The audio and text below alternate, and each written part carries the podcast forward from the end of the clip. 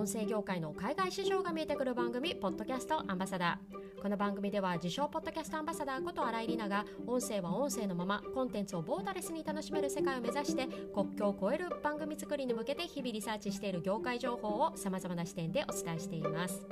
さて今回はポッドキャスト翻訳プロジェクトというタイトルでお送りしたいと思います。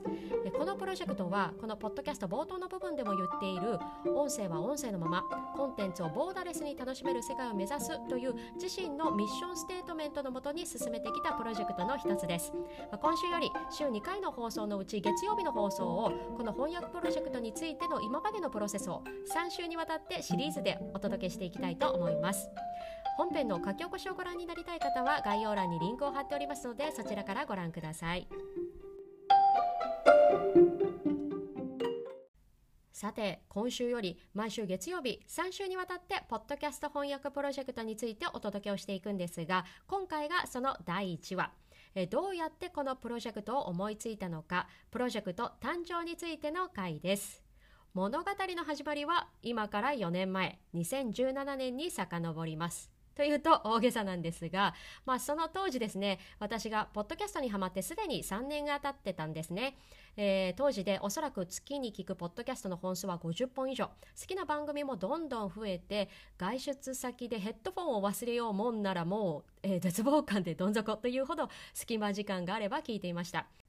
そんな時ですね、まあ、こんなに面白い番組がたくさんあるのに周りの友達に勧めても実はみんなふーんという感じだったんですね。もちろん私が当時ハマった番組は英語ポッドキャストだったので言葉の壁というのもありました、まあ、当然日本にいる友人に勧めたところでピンとこなかったんですね。ただそんなまあ友達も、まあ、ポッドキャストで知った新事実とか面白かった話題を日本語で説明するとおおっとこうすごく食いついてくれるんです。まあ、そこでやっぱり、まあ、翻訳家と、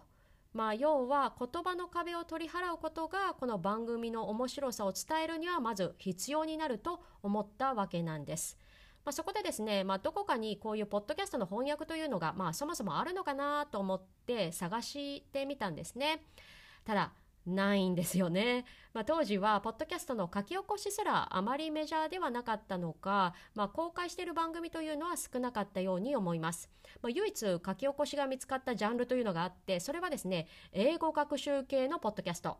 まあ、要は番組内の英語が聞き取れなかった人向けに書き起こしをまあ公開しているしかもそれは有料みたいなサービスでした。まあ、まあ、この数少ない書き起こしを使ってですね私自身が翻訳するというのはまあ一つありかなとその時なんとなく思ったんですね。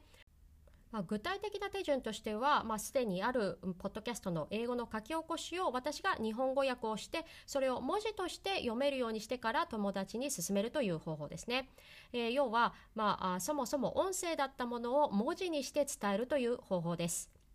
ただこうなるともともとの音声という要素はなくなってしまうんです。もちろん文字によってもともとのメッセージというのは伝わっていくんですが音声という要素がなくなった時感じる印象というのは大きく違うんですよね、えー、例えばビジネスシーンでもメールだと冷たく聞こえる文章も電話で申し訳ございませんと気持ちを込めると伝わりやすかったりそれこそちょっと大げさな例かもしれませんが第二次世界大戦の終戦宣言もですねラジオで天皇の生の声を聞いた人と新聞で文字を見ただけの人ではきっと受け取り方というのは違ったと思うんです。まあ、このように音声から文字とか、まあ、映像から文字とか、まあ、媒体の種類を超えて翻訳されることで出てくる落とし穴というのはもともとの要素が一つ抜けていくことなんですね。まあ、音声から文字になると音という要素が抜けてしまう。そこで考えたのが音声は音声のままであるべきなんじゃないかなということです。まあ、最初に思いついたポッドキャストの翻訳はもともと音声だったものを文字に変えての翻訳だったんですがそこからさらに音声に戻してしまえばいいんじゃないかと考えたんです。この新たな手順というのはまず英語ポッドキャストの書き起こしから日本語訳を作ってそれをもとに日本語で声を吹き込んで日本語版ポッドキャストにまでしてしまうということです。まこれをすることで音声を音声のままどの要素も抜けることなくできるポッドキャストの翻訳だなというふうにたどり着いたんです。これがポッドキャスト翻訳プロジェクト誕生の瞬間でした。えー、スタートはですね友達にポッドキャストの面白さを伝えたいこんな笑える番組人にこう進めたいなという単純な思いでしたそこからどうやったら伝わるのかなもともとの番組の面白さを失わずに100%を活かせる方法は何なのかと、まあ、なんとなく考え続けていった先に日本語版ポッドキャストにするというゴールが見えてきたのでした。